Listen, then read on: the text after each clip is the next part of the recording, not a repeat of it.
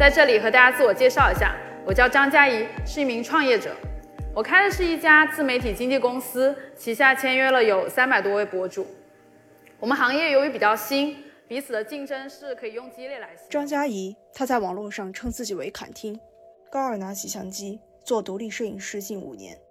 二十二岁从摄影师转型网红经纪人，二零一八年创立摘星阁 MCN。摘星阁自二零一八年五月成立以来，在公益事业上的支出超八百万。二零二零年，摘星阁成为小红书官方唯一投资机构，旗下签约三百多名博主。同年，摘星阁营收过亿，那时侃听二十五岁。这期对谈，我们聊的并不是关于侃听这位九五后女孩如何年入过亿的商业成功方法论，而是关于她在创业之前个人成长上从零到一的经历，以及事业零到一起步阶段的积累与试错。本次对谈试图去探索坎汀在一无所有的年纪时正在经历着什么。他的底层驱动力是什么？如何思考，以及如何做选择？因为比起人如何行动，人为什么而行动更加重要。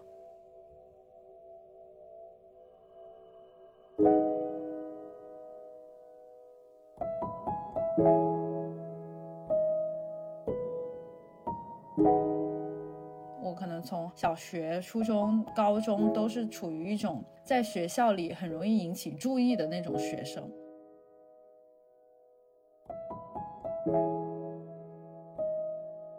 但是可能每个阶段会有不同的身份，或者说不同的行为。我其实从小是画画、跳舞都有在学，都不行，就是都能干，但是干不到那个我自己满意的程度。我跳舞的话，我记得很清楚。我其实是一个跟不太上节奏的人，我肯定不是那种特别厉害的学生。然后我们学校的学生基本上是全市数一数二的学生。我其实很难在成绩上获得父母啊、同学啊的关心。想要在学校找存在感，那我如果想要获得关心，可能需要用别的方式和方法。比如说小学的时候，我特别喜欢跟学校里的混混一起玩。初中是我的叛逆顶峰，就是叛逆到就是我经常上着上着课就走出去了。老师也就是想管过，但是我觉得那时候他们可能把我当做精神不太正常的那种学生，就是已经觉得我有点精神有问题。就是我我一直都不太想要规矩的活着。确实那时候精神是有一点点。呃，问题，我会把自己弄得很像有问题的那个样子。一个成绩不好的人，在一堆成绩好的人里面，其实还是有一点无聊的。当年所谓的想要被看到做的一些事情，比如说我我帮很多的人去写作文，因为我们当时的校长他每天都会给我们讲故事，就是通过那个广播。然后每个班需要交读后感，呃，那些学习很好的人，他会觉得我去去写读后感这件事情很浪费他们学习的时间，所以就会让我来写，因为我写作文特别的快，然后我也愿意去打发我的晚自习。可能全班人都不想写的话，那就我自己写了，可能一个晚上能赚几十块钱。我记得好像是五毛一篇，然后也卖过零食，因为我们学校是寄宿学校。也卖过手机，是因为它是寄宿学校嘛，它必然面临着住宿，然后你带手机可能会被老师发现这个事情。呃，我当时就在想，如果我被没收了，我还希望有一台第二部手机。当时我就去我们那种商业街逛街的时候，看到那种卖的一两百块钱的手机，嗯，要是被没收的时候可以交这部手机上去，那就等于你还是没有被没收。我觉得就是还是很划算，所以自己买了。然后买了两三台之后，发现。其实很多同学也需要，所以当时就倒买倒卖给了朋友。呃，也有做租赁，比如说可能我租给你这个星期是十几块钱，如果你没有被没收，那你下周还是给我十五到二十。但如果你被没收了，你可能就给我手机的钱。总的来说。在学生时代的金钱的积累，它更多的像一种理由、一种游戏吧，一种体验，反而不是说可能你毕业之后，你真正的说 OK，我要赚到自己的第一桶金，那种感觉还是挺不一样的。你接触摄影的时候，其实是从初高中那会儿开始的，就真正的开始拿起相机。真正开始其实算是高二，高二的时候有一个契机是，当时要举办校运会了，嗯，然后我想要有一台好一点的相机去拍摄，然后当时我就跟我爸妈沟通，啊、我说我想要一个胶片相机，因为我觉得胶片相机才一千块钱，它其实是不太能让我父母拒绝我的。嗯但如果我说我要个数码相机，可能它要大几千块钱，我觉得成交的概率太低了，所以我就从那个时候拥有了自己的第一台胶片相机，从此开始进行胶片摄影。到了高中，我是觉得摄影是一个不错的选择，摄影是一个很快的方法，它会很直接的呈现，不会像你做别的事情，比如说我其实从小是画画、跳舞都有在学，我发现画画和跳舞这件事情就是你需要漫长的学习，可能也不会有什么结果。但是在高中的阶段，其实会摄影的人很少，可能在那个阶段，呃，我觉得它是一个很快的一个东西，它是能生产出一个摄影作品，然后这个小东西能带来喜悦，也给别人带来喜悦的前提下，它没有那么的局限于一个数字，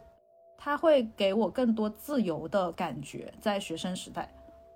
它不会那么局限于我的考试成绩，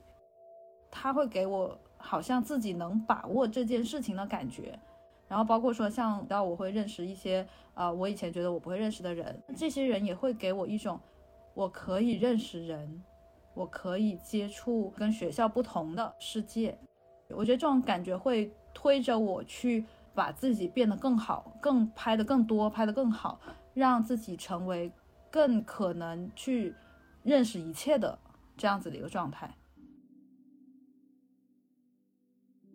可能有些人他会比较喜欢埋没在人群当中，但我还是很喜欢被看到的，我喜欢被认可的。可能这个认可不一定一定要是非常正向的，但是这个看到的过程会让我觉得很有趣以及刺激。我觉得我还是蛮找乐子的一个人，被别人看到这个过程是我能找乐子的一个途径，以及他能找到很多的乐子。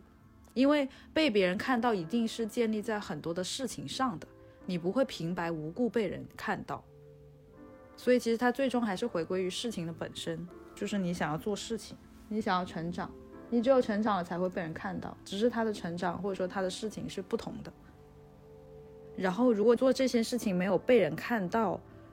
你会失去一些乐子。对我来说，就它是乐子本身，它也是找乐子的一个方式。然后你就经历了艺考，艺考这段经历就是伤得很深。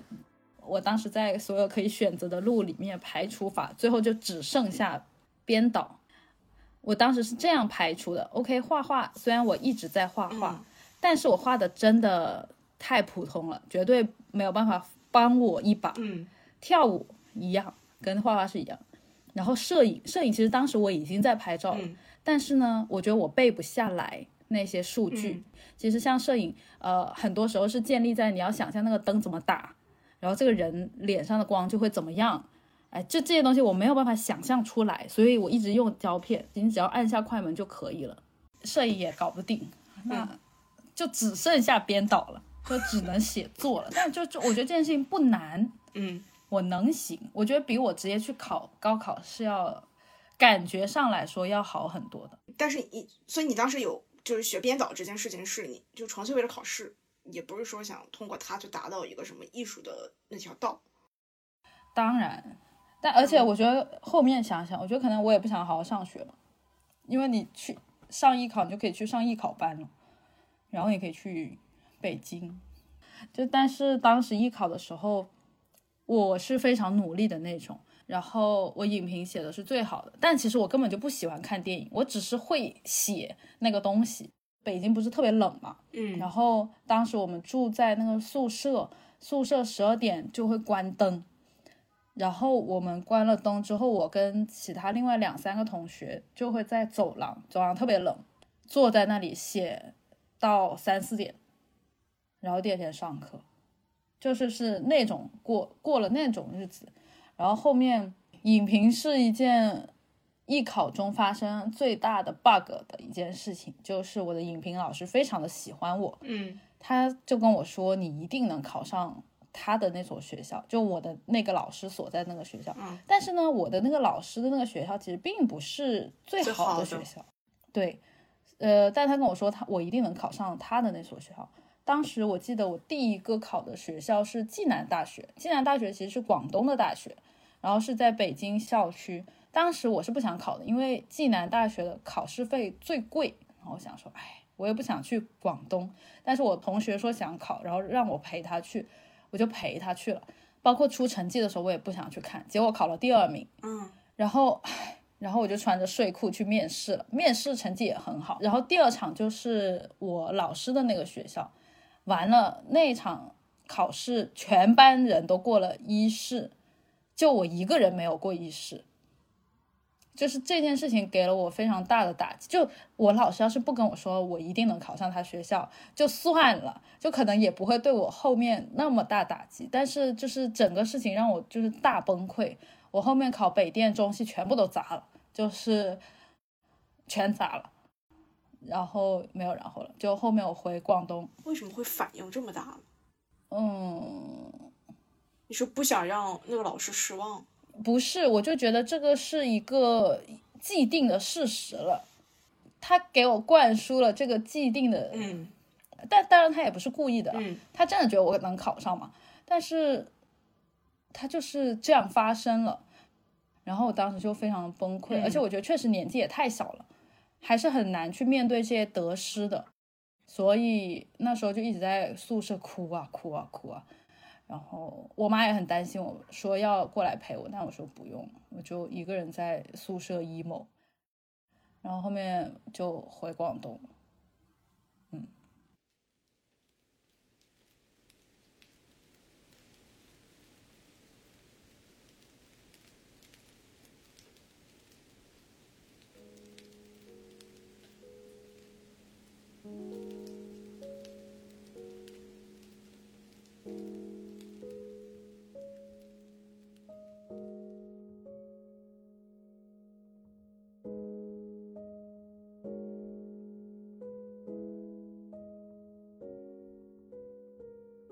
现在回去看这段经历，你觉得你觉得你现在怎么看他？就他对你当时的那种影响，你你你自己分析的话，你现在怎么分析？我觉得到现在都还是有一些阴影的，这么严重吗？就是就是一些虚幻的、假设性的既既定的现实，它明明就还没发生，但你已经觉得它就是了，但最后它没有发生，其实就是就是过大的失望，嗯就是对自己的失望，或者说对事情的失望，这个东西我觉得是很打击人的。而且当时对我来说，那个学校是备选，我就会觉得我靠备选都不行，那我那我我要考的北电，我要考的中戏更不可能行了。嗯但是我现在也回，我现在其实我也在想一个事情，就是往暗黑里去想，假如嗯 假如我没有翻车，就是假如我的心态没有翻车，我是不是也考不上？我是不是给到自己这样的一个安慰了？就是可能我都本来就都考不上，但是我能怪到这个老师的这句话上，会让我舒服很多。也是一种思路。对，就我我我有时候会这就这么去想事情，但是我不会说 OK，我得出一个结论，只是说嗯，好像也有这种可能性，可能我我我在某种程度上放过了自己呢，我觉得你的思路就是很，呃，怎么讲呢？跳跃不是对我这就是天平上升水平的结果，它不是跳跃，它就是很，你特别能从一个旁观者的角度上去看你自己，去分析我是不是就是我现在认为的这个理由是不是在骗我自己，对你就会自己去审视你自己当下的一些一些感受之类。对我还蛮喜欢观察我自己的，包括说其实我很多的感受都跟我自己有关，就我不是很在意别人。哦，我就前阵子特别特别有趣的一个对话，就是呃，我我其实很多东西很怕，就比如说滑雪，我很怕掉下去那个速度，然后过山车什么我都不敢坐，我有很多害怕的东西。但是跟别人有关的，跟自己没关的，比如说我的猫要绝育了，它确实也很痛苦。但是可能我身边的朋友他都会为它痛苦，但是他们会发现我一点都不害怕、不痛苦。我觉得还是要花时间给自己吧，因为很多人会花很多的时间观察别人，但是可能我天生对别人没有那么大的兴趣，所以我会花很多的时间来看自己的很多的经历。当然，我觉得也有一点好处，就是比如说我现在在跟你对话，或者说可能我以前也跟很多的人对话，就在这些有点像总结性的对话里面，我可能也会呃让自己去努力的思考。嗯，就这些经历还是蛮好的。你刚刚说就是艺考这一点，就对你影响很大，包括这个影响现在都有。你觉得它某种程度上限制了你未来的一些什么样的举动呢？它有限制你后来的一些行为吗？呃，会有一些恐惧感在里面，但是它没有说让你真的不去做某个事情。比如说我刚去东北滑完雪，滑雪这个事情，就是我到现在我都没有感觉到多大的乐趣。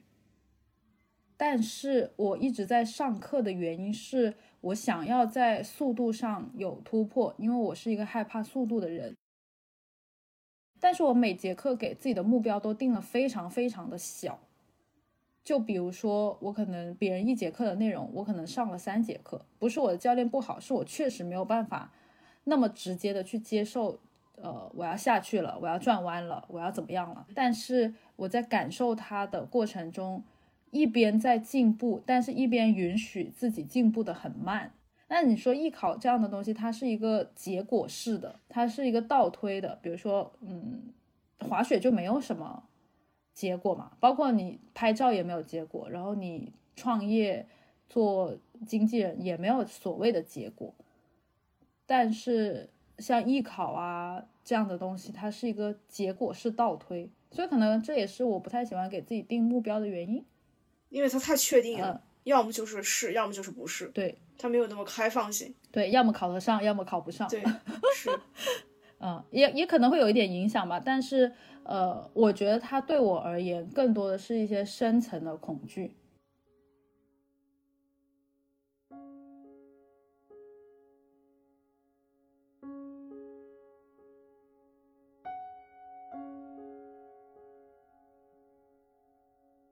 觉得就是艺考这件事情，它带给你了一些什么东西？就刚刚说它限制你了，就你通过这个比较不好的经历之后，你觉得这件事情，嗯，呃，呃，我我觉得它还是个很好的经历了，就是它的体验感十足。嗯，我是一个很注重体验感的人，就如果一件事情它没有给我带来好的体验，坏的体验，就如果他没有体验，那才是最糟糕的。就总的来说，它对我来说是一个很深刻的体验。第二是我了解到，嗯，可以换条路走，就是好好考试考不上高考，你可以通过艺考来去达到方向和结果。那我可能在别的事情上也能做到这样的事情。包括当时我跟我父母的沟通其实是很成功的，就是一开始他们反对，因为他们觉得 OK 这个有点贵，以及有这个必要吗？我当时就是把他们两个还有我的。在深圳的表哥表姐有的没的全部叫过来，开了一次家庭会议，我就跟他们讲了我为什么要艺考，原因是什么，然后我应该怎么样做到，就开会，我就是准确的来说是通知会，然后他们所有人都被我折服了，然后我妈就给我交了那十万块钱。啊，艺考其实到后面还有一件事情就是，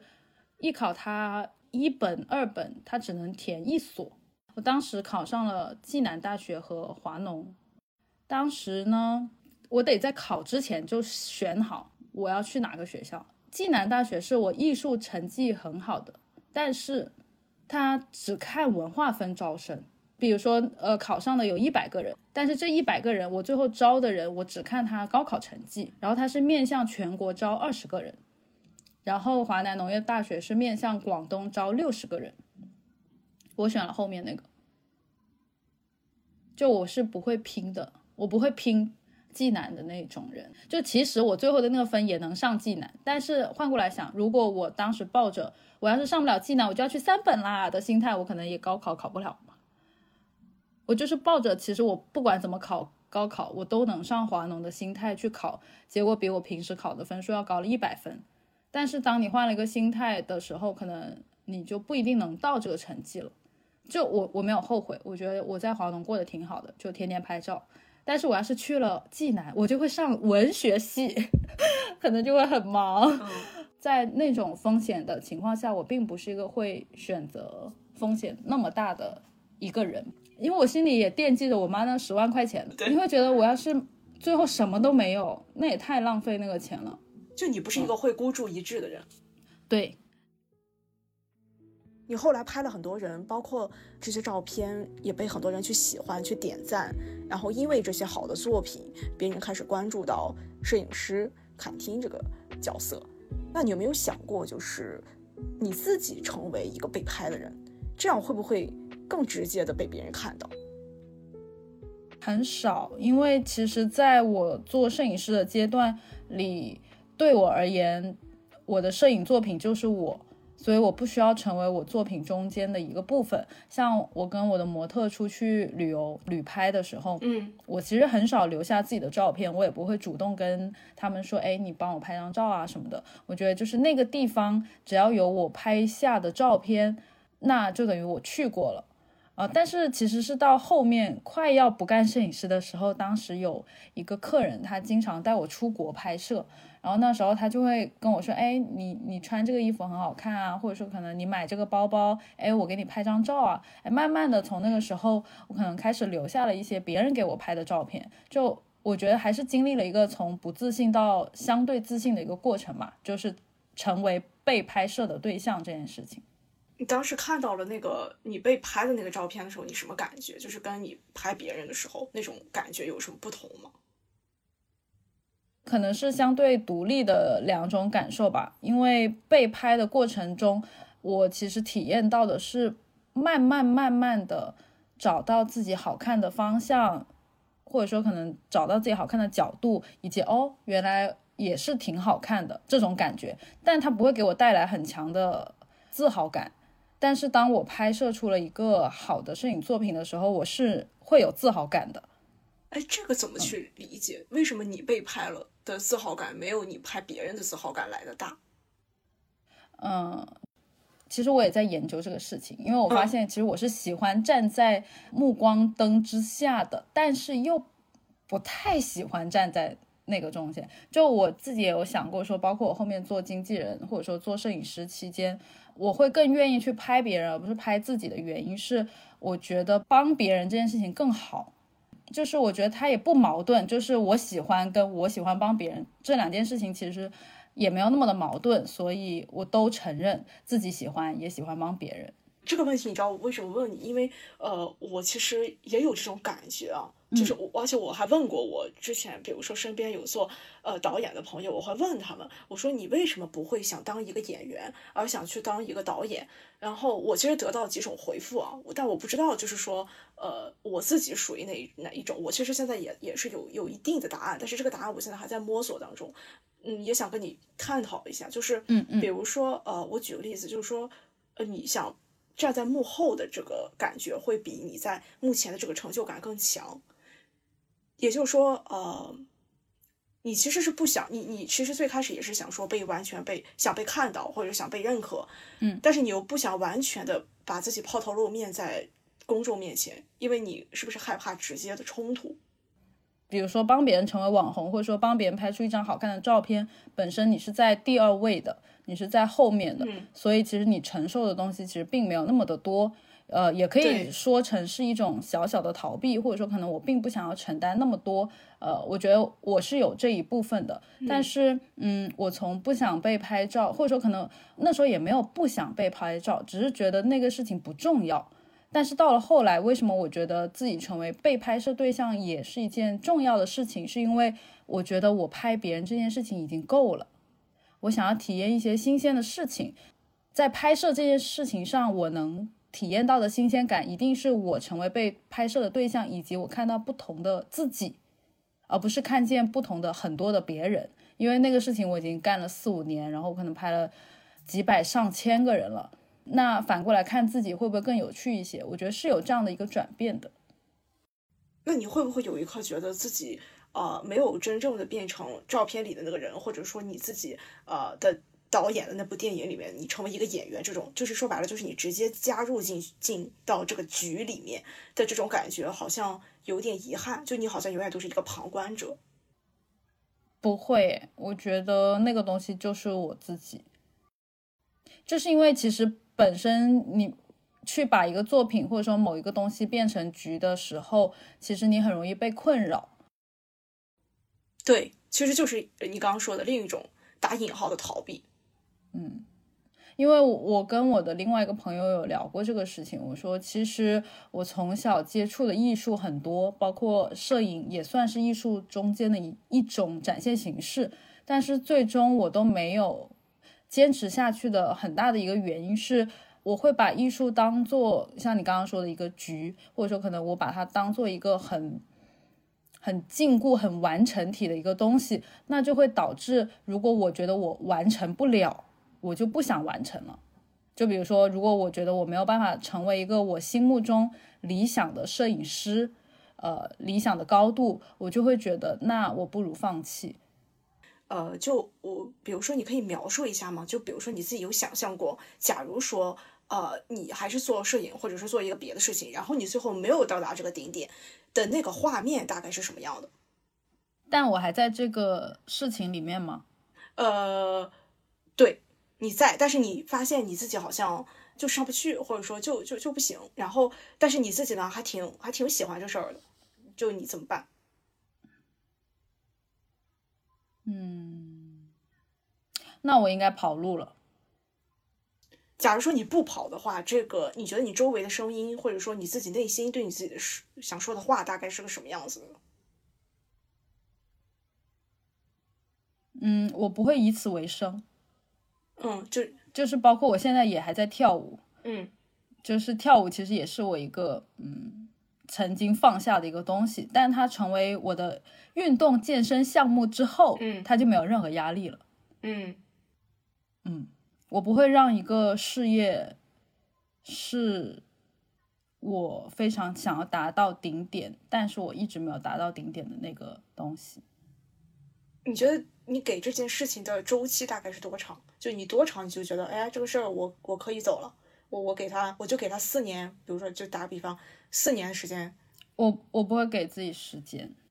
其实是一个感受的问题，而不是一个时间的问题，只是正好这些时间都大概是在四年左右而已。就像我做我这份，就是我在做经纪人之后，我也没有觉得说我四年后一定要成为头部。但是我四年后确实成为头部了，嗯，也就是说，你在这个过程当中，你会去不断的让你自己快快，但是这个快其实也没有人给你规定出来，就说这个快大概就快，你也不去对比同行是怎么样的一个速度，你只是觉得你自己现在这个阶段应该去快。对我其实不太在意别人的速度，我也不太嫉妒某一个摄影师、某一个经纪公司。我其实一直在跟自己比赛而已，但是那个自己，呃，非常的虚幻。比如说摄影这个事儿，起步阶段的时候，你给你自己定的速度是怎么样的？没有定速度，我其实只有一两周的计划，就包括我脑海里的艺术家、摄影师、舞蹈家、画画、画家，这一切的东西其实都非常的虚幻。就这些事情其实都在漂浮在我的脑海里，但是它不会形成某一个目标让我去完成。包括在拍照的时候，我也没说我一定要拍到多少个人，或者说可能我一定要多少个粉丝。但是比如说在摄影期间，我看上了一个模特，我就一定会拍到他。所以我听下来，我的感觉是说，呃，比如说你其实是有一个东西在推着你往前走，但这个东西其实是你自己。然后你也不会给你自己设置一个什么所谓的长期的一个目标，你只是觉得你自己应该，你就去做了，你就想做了，然后有一个无形的人在背后推着你，然后你按照你自己的这个节奏，然后往前走，嗯。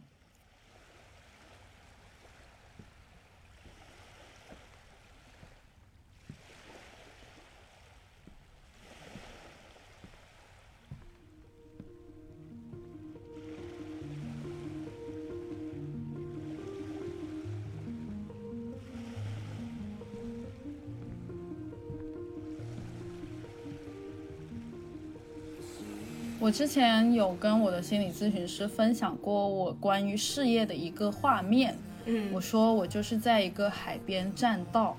一直在往前跑，然后后面有个手推着我，然后我就一直在这个手的推动下一直往前跑。然后那个海边栈道是一个非常美丽的夕阳的画面，但是不管我怎么跑都是夕阳的画面，就是美丽中带着一点无聊，然后跑步中又带着一点被迫，嗯，就是我觉得是我事业的一个写照吧，就是它的风景确实很美，你嗯确实拥有了很多的东西，但是我总是还是会感觉到无聊，以及是被推着走的感觉。当然，这个推着走不一定是我不喜欢的，因为其实你自己跑还挺累的。但当有个手去推你的时候，其实你是有一点点轻松，但你有一点点被迫。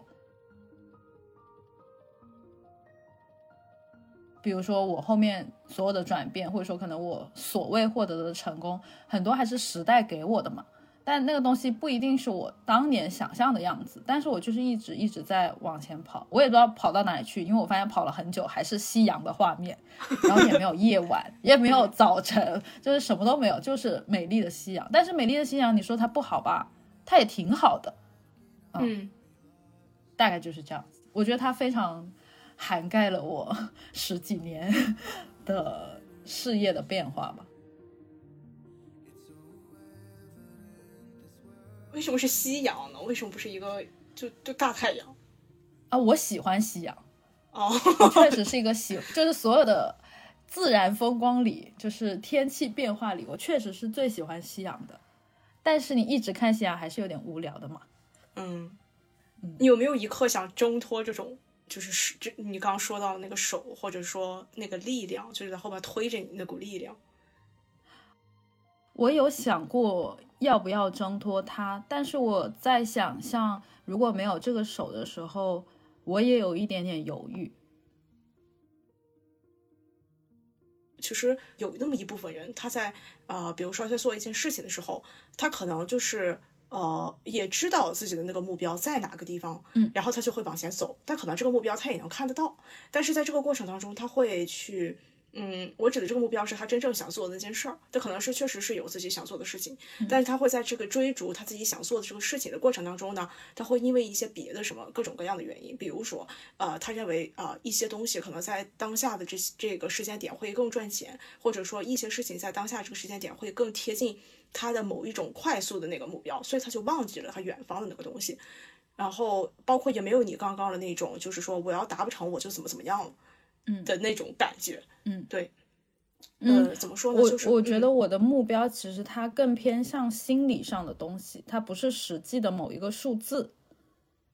所以导致我可能会跟别人的这种状况不太一样，因为呃，我所谓的这些定义，它其实都是我自己给自己的定义，而不是说、嗯 OK 你一定要上福布斯，你一定要嗯成为中国什么什么什么才是那个东西，但是其实很多人的目标是那个，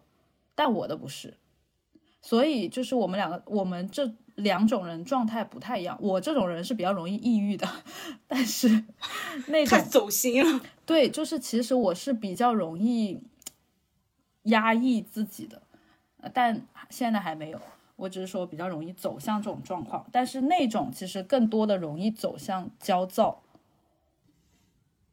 对，那种其实更会焦虑，对而且会很迷茫、很空虚。我其实不太焦虑的，我一直都很不焦虑，所以导致我的同事啊，或者我的同行，经常会问我说：“你怎么就是感觉什么事情都跟你没关系一样因为太活在当下了。？”对，我觉得我活在当下有个好，呃，也不是好处，就是有个点就在于我太容易满足了。嗯，所以你说它好吧，它也好；说它不好吧，它也有它不好的地方。但你刚刚那个太容易满足了，跟你刚刚说想到那个顶点那个，会不会有一点，嗯满足于现实，嗯顶点于心理，现实跟心理是不一样的。就比如说，嗯，比如说赚钱，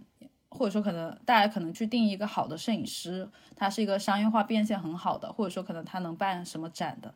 但是这个东西它是很具体的一个东西，但是我想的那个东西它非常的虚幻，它并不是用这些东西来衡量的。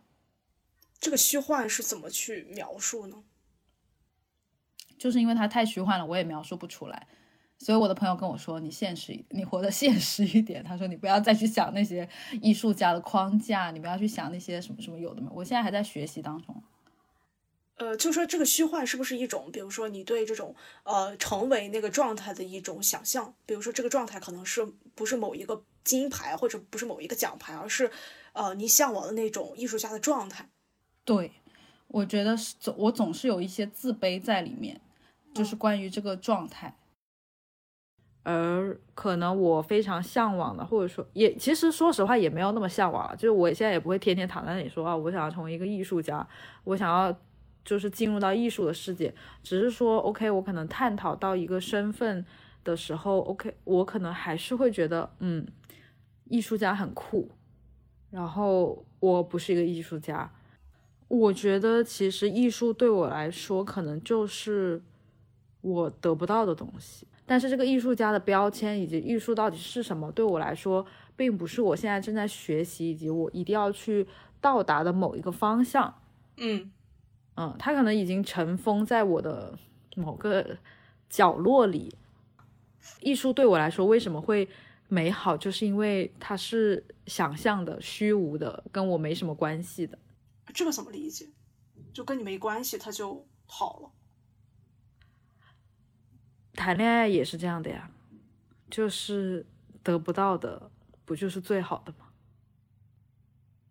就我觉得所有的事情都一样吧，就无论是恋爱关系啊，各种各样的关系啊，以及就比如说你可能跟别人吃的同一碗饭，你还是会觉得别人饭最好吃啊。但我可能我自己的技能是在于，比如说怎么赚钱呀，怎么搞好人际关系啊之类这些有的没的的东西。但这些东西的另外一面，就可能是我得不到的东西。刚刚提到摄影。一方面，它在那个阶段其实是你想被看到的一种工具或者是渠道，但它同时也满足了当时想去拿来赚钱的一个方式。但其实你也有表达过，就是当时做摄影这件事情，其实最主要的目的并不是想用它来赚钱。如果钱在当时的你看来不是用来交换某种呃东西的一个一个一个工具的话，那它对于你来讲。的重要性是什么？其实我觉得是一个理由。比如说，像我做拍照的时候，我要去拍那么多的人，我要那么辛苦的去拍照，就我那时候特别容易把自己变得很辛苦，享受痛苦。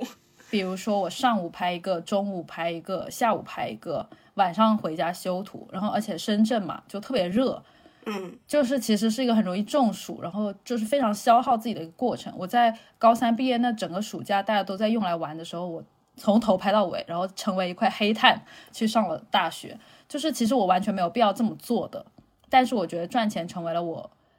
这么做的一个理由，它是一个很好的理由，让我的行为不会那么的诡异。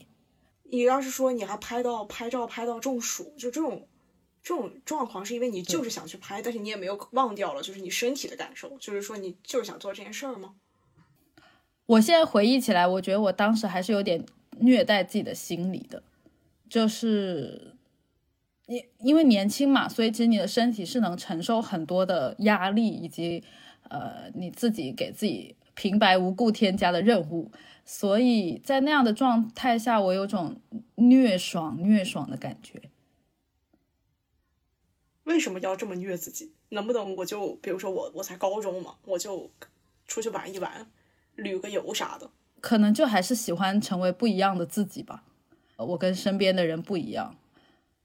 有可能是因为这个原因，但我自己也没有太去深挖。说 OK，我当时为什么一定要活成那个样子？因为我也真的不需要那么多的钱。但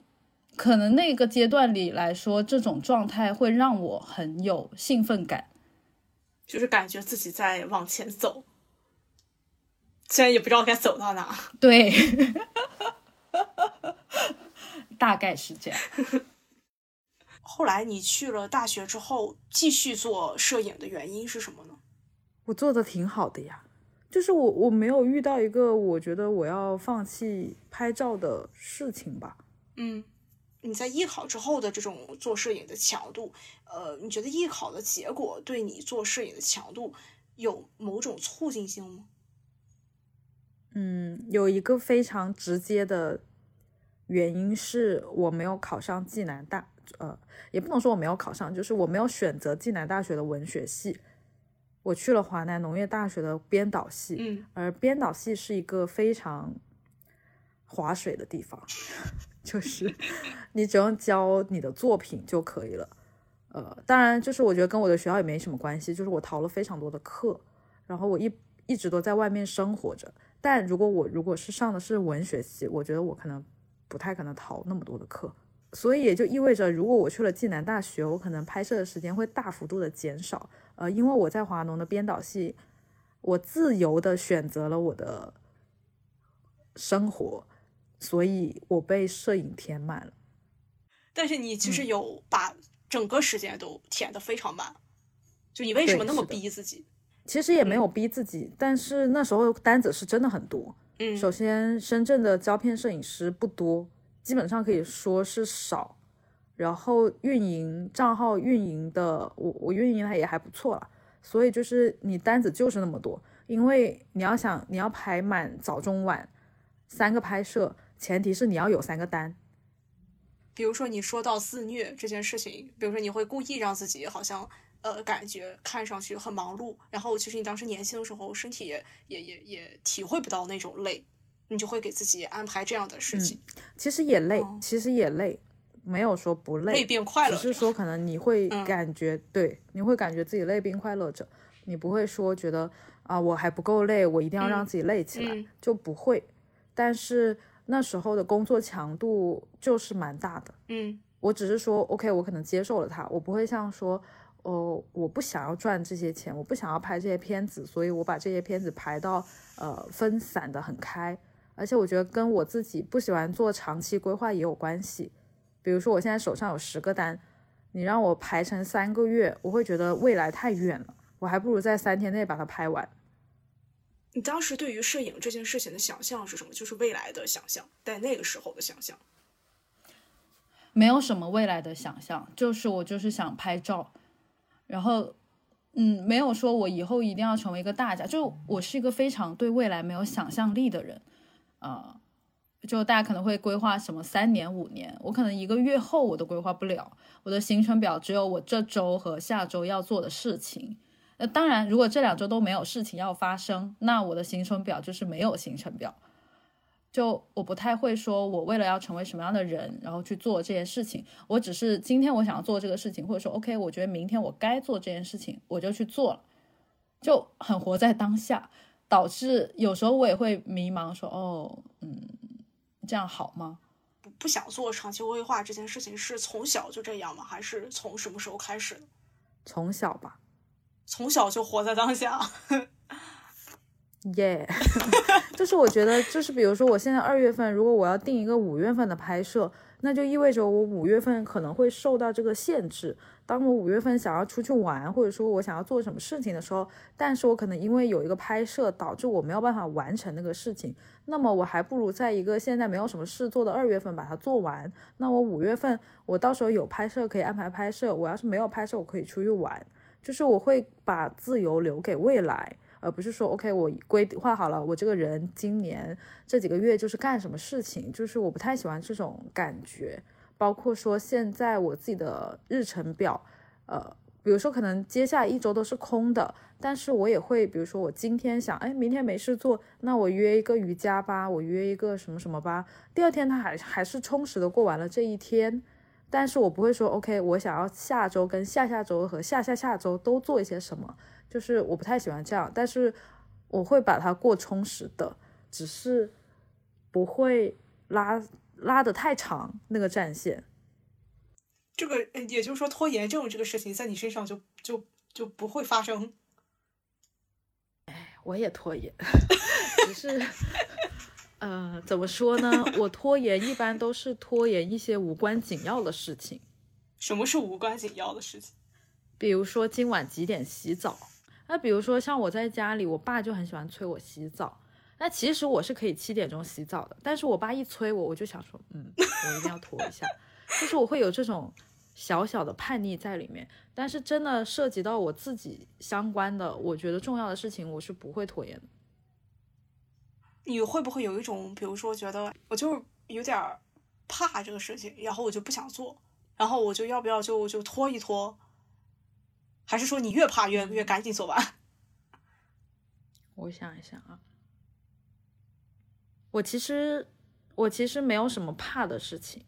就是我其实是一个不太容易害怕的人，所以我没有什么我不害怕的事情，所以我做的快或者做的慢。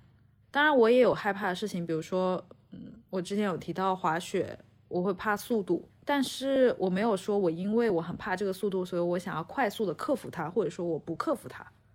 我只是就是正常的做而已。你觉得这个怕跟呃艺考带给你的这种恐惧，呃是一类吗？不太是，其实艺考的恐惧已经是完成式的了，它并不是一个对，是未来式的。对，嗯，它只是在我体验完了之后给了我一脚，它并不是跟你说你前方是深渊的那种感觉。我其实没有太体验过，OK，你前面是深渊，你要走了，就是，所以我也并不知道自己会选择走得快还是走得慢。嗯，那你有没有想过，就是，那比如说我，那嗯，我我有点不太理解，比如说，呃，明天你可能不知道明天发生什么，嗯。但是你就会觉得，那我就去吧，反正都是体验，好的坏的都是体验。你是这么个逻辑吗？差不多吧。就是我其实挺容易从各种事情学习到东西的。就是发生了任何一件好的坏的事情，哎，我会觉得 OK，我学会了什么什么，或者说，比如说我我认识了一个我觉得很离谱的人，他伤害了我，嗯，对他伤害了我，然后我就会得出一个总结，哦，原来这种人是会伤害我的呀。结束。我觉得，如果你真的能，你是真的喜欢说，我每一年做好的计划，我去按照它实施，每个月我有固定的行程，我觉得也挺好的。没有说我这样子活，所谓的活在当下就有多好。我我并没有觉得说他跟别人有多大的不一样，只是我的习惯是，我希望我的，呃，一切都发生在尽可能的短的。事情上，时间上，而不是说我拉长到一个很长的战线。嗯，那你觉得这种呃尽可能的短的时间上，呃的的短板是什么呢？短板就是呃在做一些你需要很长期才能回报的事情上，你会没有耐心，或者说你不会愿意去做。可能大部分人的那种选择是，我想知道六个月之后我要做成这个事儿，那我起码有一个盼头。但如果说那但这个盼头它又很远，那我就可能在这个中途我就知道，哎，我我虽然看到那六个月，但是我可能还是坚持不到。但如果说像你这种，我就看明天，那我就做明天的事儿，那我后天就做后天的事儿，我也不看前面到底有啥，那不反而更容易吗？嗯，其他的事情不好说，但是我就聊一下我自己的一个。关于商业上的一个问题，比如说，可能我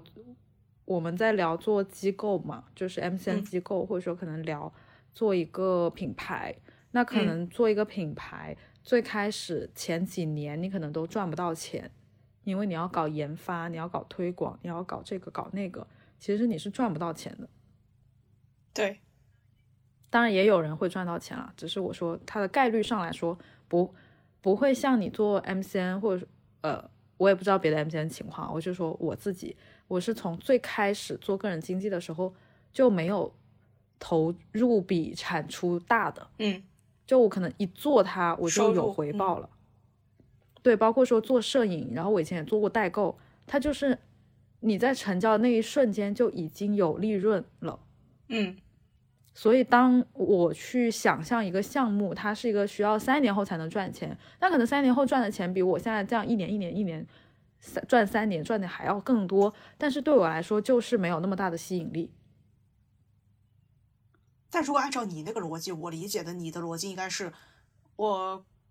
不会看到那么远嘛，我我就看不到你，就算我看到了，我也不 care，反正我就做我当下的事情嘛。难道你不是应该是这个逻辑吗？但是我可能就不会开始做了呀。那说明你还是会看到远方。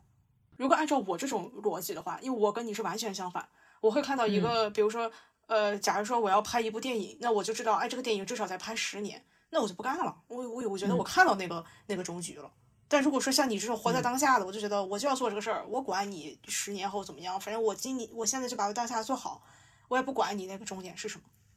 也许，嗯，在这件事上，这两种方式是一样的，我觉得。啊，对了，就是当然就是你有不同的解读嘛。对对对。但是就是我我觉得我会因为是这种习惯，会选择一些相对在短期它就能给我回报的东西。嗯。因为不然我可能会呃不安。我为什么会不焦虑，不会不安？就是因为我没有选择那种三年五年后才能看到成果的事情，我都是选择 OK，我这个月就能赚到这么多钱，OK，我怎么怎么地，怎么怎么地就能怎么样的事，所以我就活得还挺开心的，嗯。但是有些人呢，他就会想说，我就喜欢 OK，我三年后我要成为行业里最牛逼的那个人，我不在意我现在是一个默默无闻的，呃，苦干三年的这样的一个人。那他就不太适合我现在这种工作。对，嗯，就是我可能是比较了解自己，所以把自己放在了一个比较容易让自己舒服的方式。那可能我就不会太去思考别的东西。当然，就是每个人像我现在状况，当然有短板。比如说，我的最大的短板就也不是最大，就是在聊起这个话题的时候，会有个问题，比如说你的员工或者说你的合伙人会问你。你未来的计划是什么呀？公司未来的计划是什么呀？其实你是真的没有计划，懵的，嗯，对。但是其实你的员工要是听到你说你没有计划，他就慌了。对，哎，但是这么五年也过来了哈，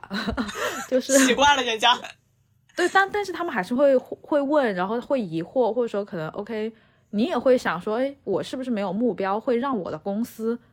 呃，越做越不好，或者说可能会不会让怎么怎么地的，那这一点上就是你的思考还是会有的嘛。嗯，但我觉得这个问题不大。对，就是每个人的方式不一样。对的。当时是一个怎样的影响力？当时你在做摄影师的时候，我觉得在深圳是名气蛮大的，但是大到什么程度我也不太好说。就是我不确定，而且因为后面我很多的名气可能也伴随着另外一个事业，嗯嗯，所以我并不好分辨到底它来自于哪一些。但是我在广东，就是深圳这些我原来的家乡，蛮有名的。你什么时候意识到自己在呃摄影这方面具备了一些优势的？只要是侃厅出的片子，在呃别人看来就是 OK 的。然后你什么时候意识到在拍摄上你有这种优势？嗯，我从最开始吧，因为那时候根本没有人玩胶片，但我意识到胶片是一个非常容易省力的事情，它就是能出好看的照片，哪怕你只是会按快门而已。当时并没有那么多的人发现这个事情，所以我在最开始就具备了这个优势。那后来有人都开始用胶片了，但是。其实，在我不干这件事情的时候，还没有那么多人用胶片，就是我我感觉有点隔代了，因为我在很久以后突然发现胶片怎么这么贵啊！我知道它火，但是因为我已经太久没有买过胶片了，所以我不知道那个价格。因为我当年我去看了，我当年买的那个胶卷十四块钱，然后去年还是前年的时候一百块钱一卷，天呐，就是成本非常的高。所以就是我，我经常就调侃我说：“我靠，我现在要是做这件事情，我就做不起来了。”哦，成本太高了，因为你成本太高了。对。但除了这个呢？除了胶片的加持之外，你觉得你的呃，你能把这个摄影做到有名这件事情，或者说在深圳市场至少是有有名的，你觉得你的这个优势的原因是什么呢？我确实知道女生什么角度好看。这一方面也是因为我拍了够多的女生，就是我知道什么样的角度上镜或者说 OK，可能这个样子拍出来是这样子，但是我可能把它修回到它原本的样子，或者说可能比它原本样子更漂亮一点点，但又不失真的样子，就是我有这个能力。所以就是找我拍摄的女生，她嗯，她可能不在意说 OK 你的这个呃相片角度有多么的构图好，因为其实很多男摄影师是很在意说 OK 我构图一定要很好，然后我一定不要说哦一个画面只有一个人头啊，但是我可能会拍出那样的照片，但是那个脸是美的。其实对于很多女生来说，脸美就很了不起了，很很重要。对，所以这一点上，呃，很多女生会选择女摄影师，也是因为这个原因了。另外就是，主要还是经营自媒体，我确实是会比较擅长运营。一方面是我自己的账号，我会不停的去发我拍的客片以及我拍的模特的照片，主要还是看作品。然后第二个是有给我的模特搭档运营他的微博。你会发现现在，其实当年也有啊，就很多摄影师跟模特捆绑这个行为是。基本上都会成功的，只要这个摄影师还可以，这个模特也还可以，成功的概率非常高。在深圳当时其实做的人很少，你会发现很多的摄影师跟模特都是互相成就的。我的很多的粉丝是从关注他那里，然后关注我的。我有一些粉丝先关注我，再关注他，然后两个人去运营两个账号的时候，可以起到互相帮助的作用啊。然后我在帮他去做他的账号的时候，也学习到了一些。啊，所谓的后来的经纪人的技巧，那这个对我来说是两个事业都有帮助的啊。当然，我觉得我也有一点就是依托于我的搭档，因为我的搭档后面就是他是大学的校花，然后他有拍那种大学宣传片，所以他名气也还不错，网上对他的反响也不错，所以我我也算是乘着东风的那种感觉吧，就是运气也挺好的。然后第三个是我其实，在。摄影期间的后半段时间，有开过自己的摄影工作室，开了一个场地在深圳，是等于一个室内的造景棚。一方面也是因为前面拍都是拍外景嘛，然后拍的也有一些无聊了，然后也很晒，想说有个自己的工作室会方便很多，嗯，然后开了这样的一个工工作室。然后我现在还有一些博主，或者说可能现在还会遇到当年去租过场地的客人。因为你有个实体，然后很多人可能会慕名来说他们自己去拍拍照啊，或者说可能同行模特去认识你的一个途径，主要是这三个吧。嗯，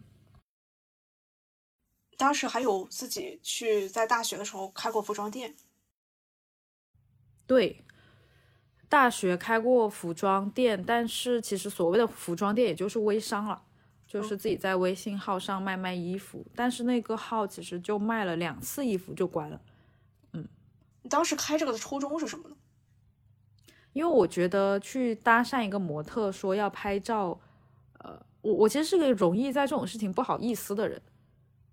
呃，再往回点推，就是我不喜欢别人麻烦我，所以我也不想要麻烦别人。所以当我去问一个人说要不要一起拍照的时候，我是容易不好意思的。这也是为什么我喜欢把钱付给别人的原因，嗯，因为我觉得这就是我买你的时间，买你的呃的拍摄的这样的一个事情，那么我就不用有不好意思的心理负担。所以就是当我开了一个微商店，然后它是个服装店的时候，我去找模特拍照，我就可以说 OK，我是想要拍我的衣服，那拍摄就会顺理成章一些。但是我为什么会关？是因为我拍到第三个模特的时候。就是我后面成为我搭档的那个模特，我觉得她真的很美，然后我可以跟她一起去赚别人的钱。我觉得自己去拿货，然后拍衣服太没完没了，而且很辛苦，所以我就果断关店了。你觉得当时你那个搭档给你的感觉是什么样的？你说哪种感觉？嗯，就是感觉，你什么感觉？第一眼见他。第一眼第一眼见到觉得非常的好，非常的漂亮。因为我是在地铁站，是这样的，我先约了另外一个人，但那个人没有空。然后跟我一起开淘宝店的我的同学，他说他认识这个女生，然后他给我看了照片。我其实当时看就是照片，我觉得一般，也不是也没有到一般，就是普通漂亮。但是我当时没有别的人选了，我就说 OK，那那就他吧。然后在地铁上见面的时候。因为我我其实先看到了他，但是我是坐那个扶梯上来了，嗯。我先看到他，然后想说，嗯，应该不是，没有那么漂亮，然后我就 上去了，然后绕了半个地铁站，然后现在 OK 好的就是他，就是他其实是有惊艳到我的嗯真人，嗯。这个是第一印象。然后后面的话就是他不太喜欢去社交，然后他也不太喜欢去运营自己，但是他又可以做这些事，所以有一点像是我说做，然后他说 OK，然后就这样，哎，一点点就这样做起来了。当时那个阶段你是怎么想到要找个搭档这样子？我其实也没有想说我要跟他成为搭档，我只是觉得我跟他能赚到很多钱，顺其自然成了搭档而已。就是我，我开那个服装店，并不是奔着找搭档去的，我只是给自己找一个拍摄的理由。但是我遇到他之后，我发现我不需要这个理由了，因为我可以一直拍他。那我一直拍他，我可以不用自己去进货买衣服，那我可以去赚别的人卖衣服的钱。那这样更方便，以及能赚的更多。就是我觉得这些想法都是非常顺其自然的出现的，它并不是说你需要坐在那里苦思冥想去制定商业计划，它就非常自然的出现在了你的脑海里，然后你照做了而已。我觉得其实很多的想法都是就是蹦出来了。你觉得那种就是呃，不管说是它好看，还是呃你后来遇到的呃这些博主，他们的美，对你那种就是可能单纯从呃视觉上的触动之外，呃还有什么呢？就是美这件事情，呃，它除了对于就对于比如说我们大家都觉得可能美这件事情看到之后会心情好，或者是这些以外，你觉得除了这些，美对你的重要性还有哪一些？其实没有，其实就是心情好，或者说它带给你的感觉？就是你觉得很多人，嗯我就是蛮喜欢漂亮的女孩的，但是你说我有别的原因，我觉得我也没有别的原因，就是我觉得那是非常原始的欣赏女性的眼光而已。其实博主他们的粉丝看到博主的，就比如说我想关注这个博主的逻辑是可能把美好的生活投投射在他们的上面，但是你作嗯为一个开 MCN 机构的这样的一个人，你是怎么看待你的博主？我这点很好奇，就是你觉得你怎么看待你在他们身上投射了什么呢？我没有在他们身上投射什么，我觉得其实就是我最开始的初衷就是把好看的人给更多的人看，这个初衷非常的简单和直接，它就是字面意思的这个意思，就是好看的人给到更多人看而已。嗯他并没有说他的人品会比别人的好，嗯他只是单纯的好看。但我又喜欢好看的人，所以我希望这些人被到更多的人看到。就是它非常的原始，哎，我觉得它没有那么多的意义，嗯。但是你说可能到了后期，或者说可能我们现在签约的方向，你肯定会考虑到说，OK，它可能不只是漂亮，它可能需要输出一些我们认可的观点，通过它的流量去给更多的人传播。对，但是在最开始的时候，作为一个摄影师，或者说作为最开始去把这些模特，呃，用来运营账号的这么一个个人经纪人来说，对我来说，他们只是好看的人。你现在能回忆起来的一些，就是比如说有一段让你呃印象深刻的跟拍的经历吗？嗯，拍照的过程中倒是没有说非常的有趣，但是有有两个现在是我的头部博主的人，当时我是微博私信的他们，分开认识的，然后这两个人都嗯正好是四川人，然后我都是问他们说能不能拍照，然后呃我愿意付钱给他们。嗯但是他们都拒绝了我收费这件事情，就是说 OK 是女孩子嘛，所以也比较放心，然后说可以一起拍。呃，一个是我飞到了他的城市重庆，就是我直接飞过去，然后跟他见面，然后这个人成了我后面的头部博主。然后还有一个也是我跟他说我可以去找他，因为他当时是中国四处飞去拍淘宝，然后他在云南的时候说你可以过来，然后我就一个人飞到云南去找他。等他工作完了之后，我们在大理边上就骑着个小电驴，然后拍了一些照片，然后就因此认识，最后也成了很好的朋友以及头部博主。就我会觉得这个机遇以及说时间已经过去很久了，但是大家还是因为拍一张照片而认识到成为朋友。这个过程对我来说，呃，我很喜欢，嗯，我觉得会很奇妙，也不知道是注定好了还是怎么样。但是到现在了，已经过了那么久的岁月了，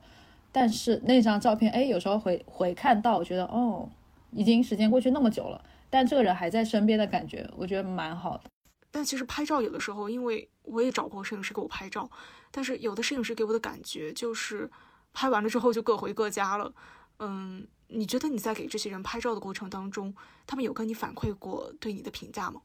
嗯，也有，就比如说我特地去外地找的那两个模特，他们后面成为了我的博主嘛，然后他们有说过他为什么会同意他，就是觉得我是个小女孩，不会骗他们。我觉得围绕着这个，当然可以发散出一些类似的评价，比如说可能觉得我靠谱呀，或者说可能觉得我呃要的没有很多，所以呃他们可以去尝试啊，这种呃，我觉得其实都是根根据他们对我的印象来决定的，包括说有些人可能他没有见过我，但是他看过我微博发的一些文字和图片，嗯。他可能看到有一个模特跟我长期的绑定，然后他觉得，哎，这个模特，呃，人挺好的，他可能自然而然会觉得，哎，那他的朋友可能也不错，所以很多事情可能都是相关的吧。靠谱体现在哪里呢？其实很多人还是会喜欢不让他被白嫖的人，有点绕口。对，人嘛。对，所以就是当我从来不白嫖他们的时候，他们就会觉得我靠谱。就是你付钱，对，虽然他们也没有收我钱，嗯，但是我感觉不一样。是，对，嗯但是他就算给我报价，我也会给的。嗯这个事情他知道，我也知道，嗯所以这种信任就在中间产生啦。嗯。其实你当时有提到过，就是你作为摄影师，就是其实摄影这件事情会带你去到一个更大的一个世界。就你可以解释一下，这个世界是指的什么东西？就不仅局限于按部就班的生活吧。嗯我觉得自媒体这个行业，它虽然说有不好的一面，比如说很浮夸呀，或者说可能呃有的没的，但是本质上来说，它接触了很多新的东西。但是我能建立到现在，这所有的一切都是基于我原来是一个摄影师，我做过摄影账号，我接触过很多的模特，带过很多的博主，然后有了现在的一切，无论是金钱、生活、事业，所以我拿起相机之后创造的这一切的世界，对我来说是我曾经不曾想过的。嗯，就比如说我买那台相机的时候，我也没有想过自己会成为摄影师，一样，我只是单纯的想拍一下校运会而已。嗯，嗯，就你当时其实，在接触摄影之前，你没有想过后来的这些所有的这些经历是摄影带给你的这些，你当时其实是没有想过的。嗯，没有想过，包括我后面开公司，我我也没有想过我会开公司，我以为我会一直做个体户，因为我已经做了很多年的个体户了。个体户，对，对，就是我我觉得挺好的，而且我也没有想过我要赚那么多的钱，因为我家庭就是我妈我爸都是上班的嘛，然后我的家族里也没有人做生意，但是你只要上班嘛，他就不会有创造那么多的财富的可能。对，所以他们也不会给我灌输什么你要创业啊，你要怎么样的一些想法，就等于我其实从小活在一个没有什么想象力的状态里。包括我哪怕我去看一些书啊什么的，我也不会去看那些商界什么的。我从小，我现在回忆起小小时候喜欢看的书，都是《哈利波特》《水浒传》这种，就是我没有呃嗯对那种。你你刚刚说你在一个就是你的父母可能他的工作都是一个相对稳定的，然后你们身边的人就你家庭可能也是那种在一个呃所谓的既定的道路上，但是你却这么追求想象力的这方面的一个一个满足。我觉得我爸妈对我的好处就是，他虽然呃没有对我有什么很庞大的帮助，但他也没有想要限制我，对，就给你自由。就是对他没有说你一定一定要按照我的方法来活着。嗯嗯，就这点来说，我觉得已对我来说已经足够了，非常足够了。就给你空间去去找到那个想象力的部分。对，因为我我现在身边很多那种富二代朋友，我觉得也也也不是说不好吧，就是当你活在一个家族的呃已经成功的那样的一个状态里，反而有时候你想象力上也会受到限制了。嗯，我我大概懂你的意思，是，嗯。那比如说你后来做了呃 MCN 的这个机构，你觉得这件事情的你对它的这部分想象力体现在哪里呢？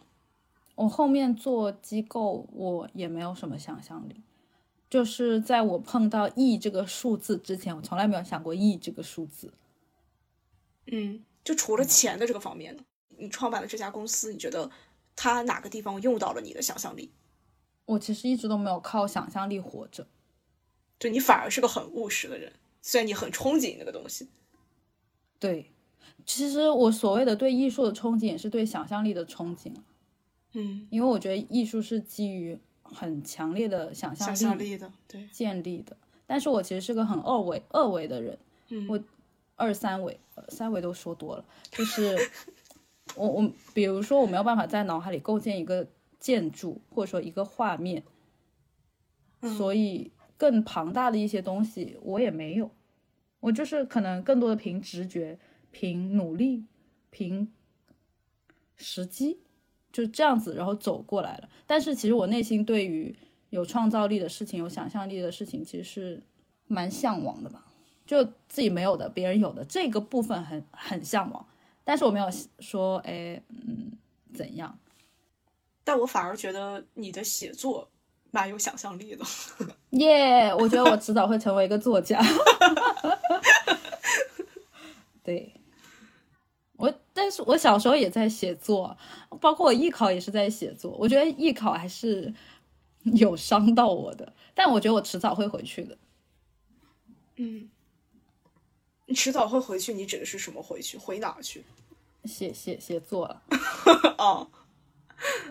对呀。哎，我在艺术领域真的遍地鳞伤。嗯，你先回忆一下，就是你当时，比如说你约拍的种种的环节当中，哪一个部分是你最享受的？其实都还可以，就是拍照是好玩的，然后回去等待照片的这个过程是紧张的，因为那时候拍的是胶片嘛，每次我拍完照都会活得很忐忑，就很怕这个胶片。快递丢了呀，冲坏了呀，就各种各样的。但是当你看到照片的时候，呃，你会有安心的感觉。就这几种感受都非常的不同，包括你约拍成功，或者说你约拍失败，这些都还挺好玩的。所以我没有觉得哪个过程让我非常的特别于其他。就整个过程，呃，在当时来说是呃很开心的了。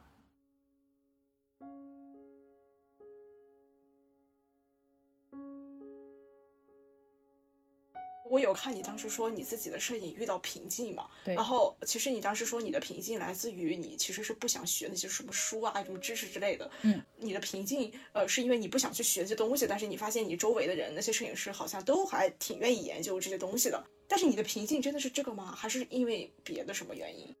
我觉得这一定是个触发点，因为当时我处于一个要毕业。要把我从爱好变成一个职业的这么一个过渡的期间啊，当时的情况就是一方面要做一个大的选择，第二方面就是我觉得已经拍了很多，我觉得身体和心理上都有点进入到嗯厌倦的那样的一个状态，会觉得拍来拍去都一个样。在那个期间中，我发现了自己真的不想要去学习这个事情，而我认为学习在某一个职业上其实是很重要的。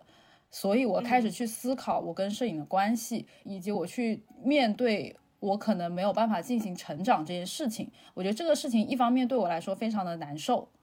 第二个方面是，嗯，确实就像我在网上说的那样，我觉得它并不是一个能长期带来给我经济上增长的一个事情。那我想去体验新的东西，包括我现在发现，其实我对一件事情的耐心也不过就是四五年。四年，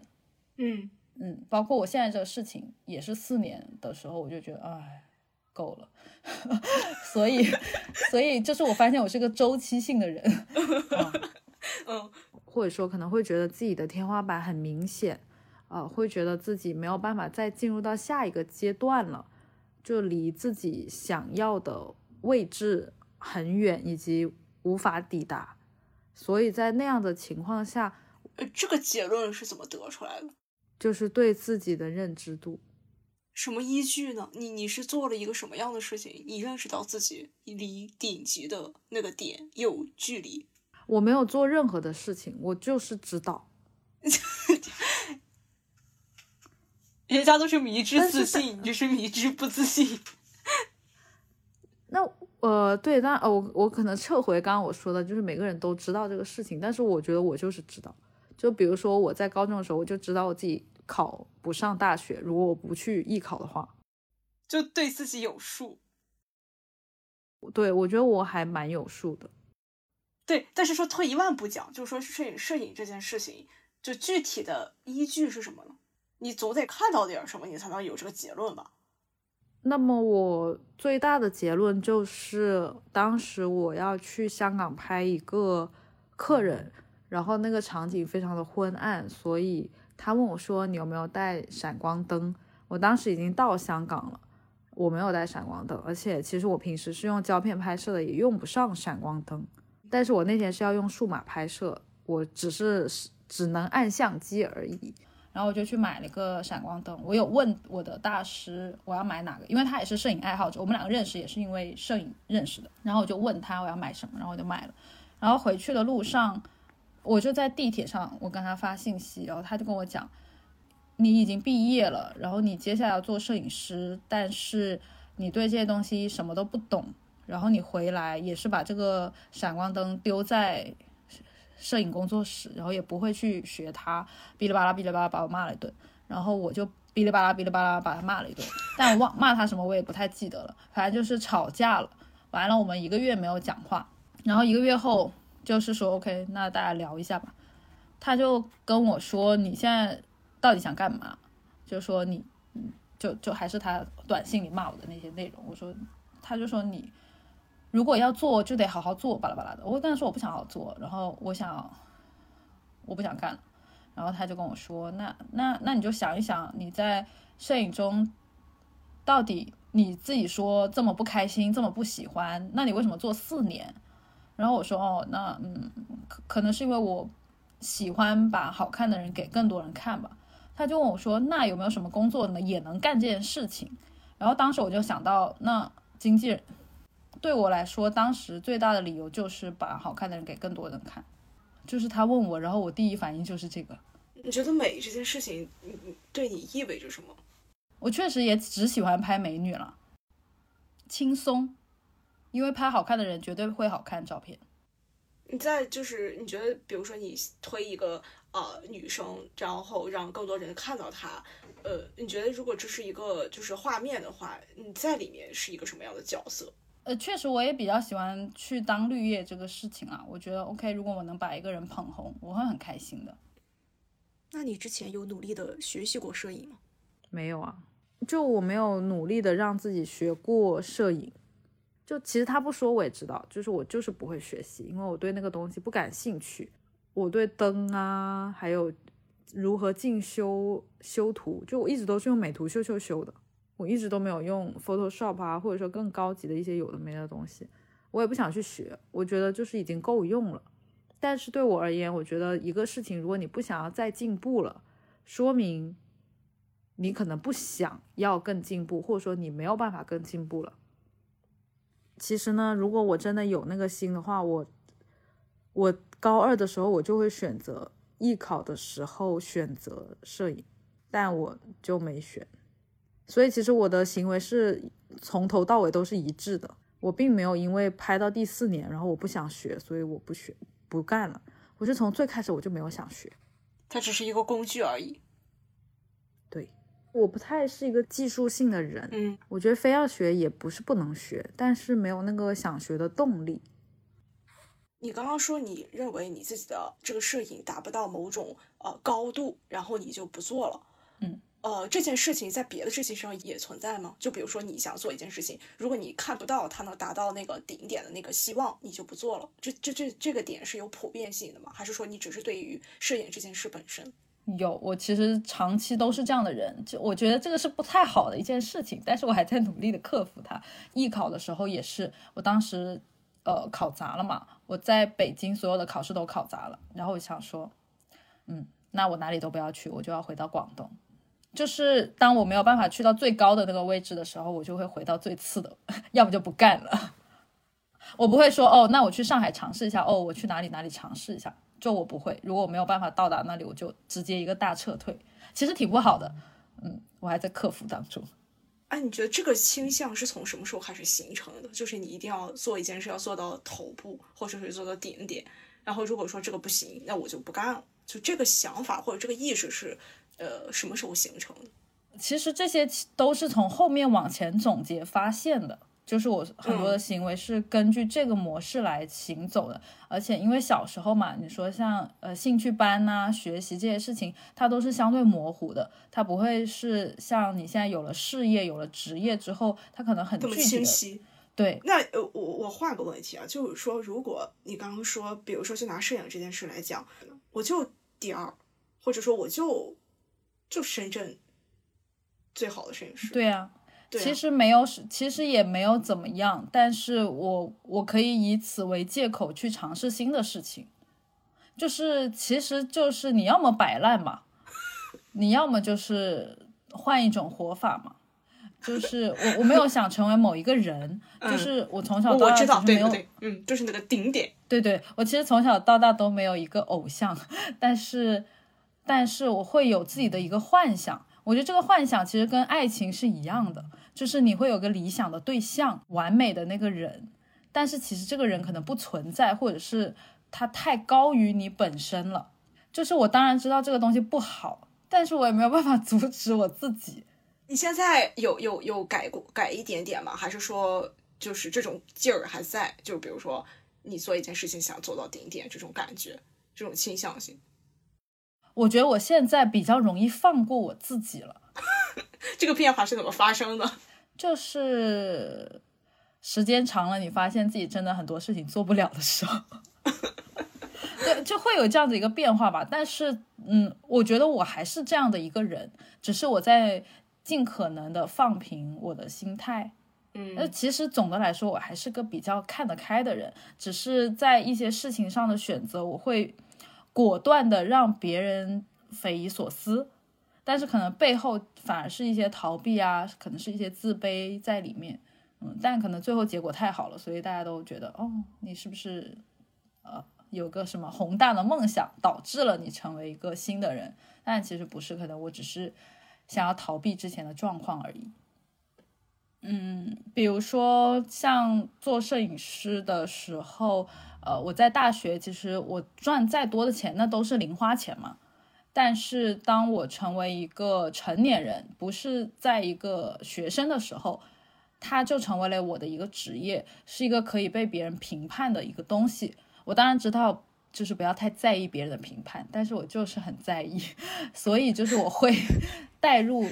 到那个状态里。我觉得我其实没有办法接受成为一个平庸的摄影师，所以嗯，我不想要在那个状态下，那我换一个地方待吧。只是因为可能我待的下一件事情比上一件事情要更成功，所以这种逃避没有那么明显的展示给大家了。这么理解好像是哎，嗯。但是如果说我要是换了一个行业，然后比以前做的更菜了，然后大家就觉得嗯，哎，对吧？就是是这样的一个过程。所以这个也是我现在其实我对我现在的工作也觉得哎。但是我没有去到下一个的原因，就是我觉得，嗯，现在这件事情做的有点太好了。嗯，我如果没有一个下一个真的让我非常非常想做的事情，我是不会轻易去的。嗯，包括你去做任何的一份工作，你做到第四年的时候，其实你能做的事情都很弱了。就是假如你一直在零到一的话，但摄影其实基本上都在零到一。很难有人到一百，十到一百，所以当你一直在重复零到一，或者说就在一前后左右徘徊的时候，呃，你会比较容易的觉得每天都在做一样的事情，拍一样的照片，呃，赚一样的钱，就没什么意思。我还是比较想要做一些有意思的工作，或者说想要做一些有意思的事情。那如果他没有办法给我带来有意思的状态的时候，但我却一直还在每天的做，我会觉得比较消耗吧。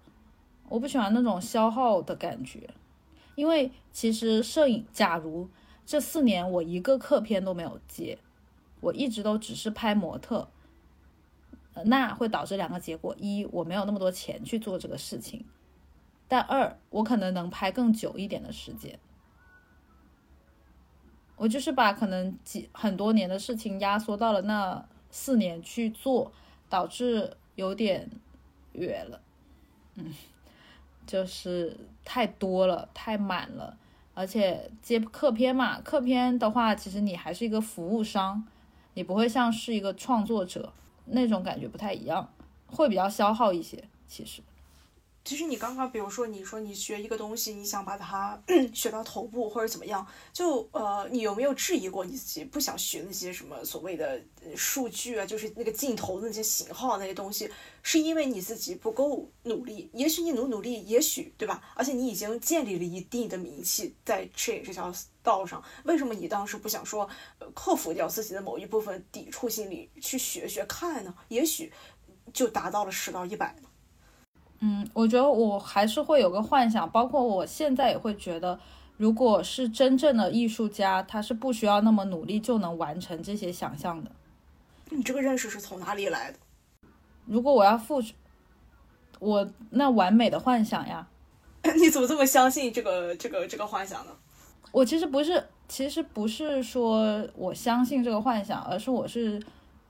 真的就是这么觉得的。如果我真的需要那么的努力才能去完成一个可能的事情，那我就不是真正的艺术家。但其实我不是在倡导这种想法，就是我觉得我这个状态其实是我不好的一个状态，我不好的一个想法。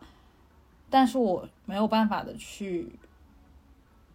抑制住这种想法。嗯嗯，但是说做什么其实都是到最后可能一开始是拼天赋，但是后来可能都是看努力，而且甚至是很可怕的努力。如果你想达到某一个头部的话，一定不是轻松的嘛。当时有没有这种认识呢？当然也会有，只是我不确定。我觉得可能也不一定，我真的就是最喜欢摄影的。其实你后来有提到，包括你后来做经纪人，然后经纪人这个工作需要打理一些。呃，平台的东西，其实那些东西也不见得有多么的，嗯，不枯燥。就可能这个事情在你看来它不枯燥。对啊，我现在也觉得特别无聊。我不枯燥都是相对的，只要时间够长，一定是枯燥的。你录一千期播客，你也会觉得很枯燥的。对，就是说怎么去呃处理这种乏味感。因为大家其实所有的我我我其实现在就有很多呃听众在后后台有过一一类的留言，是说他们认为找了热找到热爱之后，或者找到一个自己想做的事情之后，就一劳永逸了，或者说就觉得这个事情是哎 OK 了，我我可能未来再怎么痛苦也不会有我现在痛苦。但实际上，呃，我觉得你刚刚说那个点，我特别感同身受，就是嗯，我觉得不管是我本职工作也好，还是我现在做这个播客也好，呃。最后你会发现，嗯，怎么讲呢？就是你的热情会被磨没的。就是，但是你不能说你就不做了，对，只是说你觉得这件事情它该做，就最后变成了一种，就你生活当中一部分，或者是你习惯了之后，你就会觉得它是一个惯性的东西，它不会像一开始那种新鲜感那么强烈了。对我，我觉得其实归根结底还是你得放下那种幻想，就是对于你会有一一直有热情，你会一直喜欢这个工作，你会一直一直怎么怎么样这种幻想。嗯但像我现在处理的很好，就是其实我现在是觉得我的工作非常的无聊和枯燥，和没有新鲜感的。但是我现在还是过得很好的原因是，我会在别的地方找乐子。就这个也是我一个朋友跟我讲，他说你为啥非要在工作里找乐子呢？我说哦，嗯，好像也对哈，就是就是当你把呃又要赚钱又要去找乐子结合在一起的时候，呃，不是说不行，但是这个概率很低。对，想要的太多了，如果想对这么多期望都绑在一件事儿上，对，呃，就很容易失望。但是不失望的办法就是，OK，你可能还是在做这件事情，因为它可能给你带来生活上的呃基本诉求，或者说可能它能给你带来一些呃有的没的。但是当你有了别的乐趣的时候，或者说可能你找到那个方法让你的热情不减，比如说你就是不录一千期博客，你就是怎么怎么地，这种也行。那我自己的方法就是我可能在别的地方找乐子，呃，我就会比可能十八岁、十九岁的时候更能处理这种感受吧。嗯，比如说你现在通过什么样的方式去去去去找乐子呢？我现在就是生活为主，基本上不太工作了。就比如说运动，我以前是个不爱运动的人，然后我也不知道运动的乐趣在哪。然后当我去寻找运动的乐趣的时候，发现嗯，确实还不错呢。比如说，就回到呃一开始，就先不说你现在对于当时，就是对于经纪人的这种感觉是是呃，包括你做 MCN 也好，这种乏味感。比如说你当时刚从摄影转到经纪人的这个过程当中，呃的那种就是那种新鲜感。为什么一开始打理平台这件事情，在一般人看来可能是比较呃乏味啊、无聊啊什么的，但是你当时这件事情会吸引你去做这件事情。你每天看到你管理的账号一天涨几千上万的粉丝，怎么会乏味呢？就比如说，你可能打理这些平台，然后这些平台上的东西可能会涉及到一些合约，或者说一些商务的工作，而这些工作要来来回回去做。那这些工作对于你的这个吸引力体现在哪里呢？除了涨粉这种，没做过，没做过的事情一定是好玩的呀，哪怕它的过程中是无聊的。哎，就比如说，可能 OK，我可能帮这个人去解决了一个问题，或者说我可能就是看不爽这个客户，我骂了他。嗯呃，当然现在不会这么做了。就是当年你会觉得很多的事情非常的新鲜，以及它给你带来的体验感很足，我就会觉得非常的有趣。但主要还是来自于那种蓬勃的生长，你会从来没有见过，因为你在拍照的时候是一 v 一嘛，对，你拍的再多再好，也就是就是一一一。但是当你一个人管那么多账号，你面对那么多新鲜的事情，那么多新的品牌，那么多新的可能的时候，你会停不下来的，你的身体也停不下来。我那时候结膜炎非常的严重，就是眼睛都睁不开，全是眼屎，就是很痛，然后要靠滴眼药水什么的。就因为天天看看手机，但那个状态下就是你不会放过自己的身体的，你会觉得那个东西才是重要的。就这种强度是呃行业和你自己的这种就是自己的这种向前的这种力量结合在一起，就是推动出来的嘛。一方面是年轻的时候，你可能孜孜不倦的状态是比较有的；第二个是当时还有一种喜悦来自于我脱离了上一件痛苦的事情。嗯，你从跟那个你的朋友就是对话，然后你自己意识到的，你想把人推到面前，呃，和就这个时间点，和你遇到就是从你遇到摄影瓶颈，然后到这个点发生的这段时间，嗯有多长时间？差不多半年的时间，这半年你都你都是怎么度过的？该干嘛干嘛，然后心里有点郁闷，有点烦躁，然后爆发了，然后就遇到了这个对话，然后就结束了，非常快吧？我觉得就是，嗯对我来说，你说痛苦也痛苦了，但是它并没有那么的摧残我，因为我还是找到了一个出口。包括我现在做的这个事情和以前的这个事情，大家都会觉得有个很大的转变嘛。嗯很多人会觉得从摄影转到经济很很不一样，它确实是很不一样的。但是对我而言，原本是在做一件艺术的事情，但现在是在做一个钱相关的事情。但钱相关的事情就没有什么艺术家不艺术家，我觉得商界的现实和幻想都是现实的，所以这个部分非常的具体，以及我我呃能满足于现状这个状态是很适合我现在做的这件事情的。嗯但是艺术家就不一样，艺术相关的事情就不一样。就是我自己还是很渴望那个部分，但是那个我渴望的那个部分，我觉得我永远都不会达到了，因为我自己的幻想的那个东西太高了。那个是什么呢？就是一些虚无的东西，因为我自己已经不在艺术的状况很久了。嗯，但呃，无论是我回忆当时的工作也好，回忆当时的理想也好，这些东西都非常的封存在那个小盒子里，它不太去被打开了。嗯，会有想过就是打开它吗？或者说未来的某一个时间点？嗯，我的朋友们都在鼓励我做这件事情，嗯，但是我觉得我还没有做好准备。那这个准备你想做成什么样？你觉得就可以了？其实归根结底是我要放下对那个东西的执念，所以我的我所谓的准备应该是我不要再准备了。所以我这么多年其实基本都没有再拍过照了。对你好像就后来就都没怎么拍过了，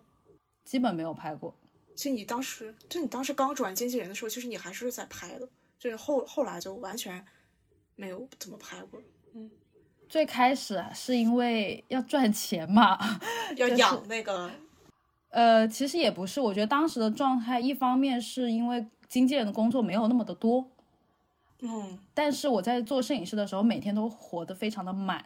你没有办法从一个满到闲的一个状态，所以你是需要一个过渡的。第二方面是因为我的父母也会担心说，OK，你本来选择摄影师这个自由职业，已经是有点超出父母他原本给你设定的人生嘛。对。但是你赚到钱了，所以他不太管你。那你现在突然又说你要换一个新的职业，那这个职业到底能不能赚钱呢？你没有办法跟他用语言表达。你只能用实际赚到的钱来给他表达，或者说可能你告诉他，OK，我还是能养活我自己。呃，在这样的一个阶段中，我差不多过渡了半年的时间吧，不到半年，可能四个月左右，然后后面就再也不拍了。就是当我发现，OK，我新的工作能填满我的生活，填满我的时间，我就不再做原来我其实已经早就不想做的事了。啊，你这个早就不想做，跟你刚刚说就是对这种艺术的这种。啊，那种幻想是冲突的吗？嗯，是因为你意识到你好像接近不了那个幻想，所以你不想做，还是因为，呃，我觉得都有吧。一方面是心理上的这个部分的想象没办法满足，另外一方面是当你做一个工作做到四年，天天都在拍照的时候，也该厌倦了，就是体力上的厌倦，生理上的厌倦，而不是心理上的想法的问题。所以你心理上其实还是想做的。对，但是我的身体已经远了，然后想说放过自己。但其实我我理解的是说，摄影其实相当于在那个，在你刚从高中开始到现在，其实一直是一个相当于一个你发现你自己比较好的一个优势吧，就是暂且叫它为优势的东西吧。嗯。但是有的时候优势其实也不是你最后发现，可能你拍了四年之后发现优势它其实并不是你特别呃热爱的那个部分。就它可能只是说你把这件事情做得很好，然后它恰好也可以赚钱，然后让可以让你带你去到更大的一个世界，但是他可能不会构成像你一开始做经纪人时候那种狂热，或者说就呃很喜欢的感觉，很动力满满的感觉。其实回过头来看这两件事情的开始，并没有那么大的差别，只是在开始第二件事情的时候叠加了结束上一件事情的快感，就是这两件事平行来看。我觉得最开始的感受都是相似的，就是对一个未知的好奇、兴奋，对于一个正在不断成长的自己的一个喜欢。就其实没有说经纪人这件事情会更就是更夸大，在一开始的那种热爱或者说喜欢，没有比摄影多很多，其实都差不多，都是一种对新事物的探索的那种新鲜感的感觉。对，是的。后来你从摄影转到经纪人的这个过程当中，呃，当然肯定有小红书平台的红利，以及你之前在摄影师时期积攒的那些资源也好、经历也好，你现在回头来看，你觉得自己做了哪一些方面，使得这种身份的转变是顺利发生的？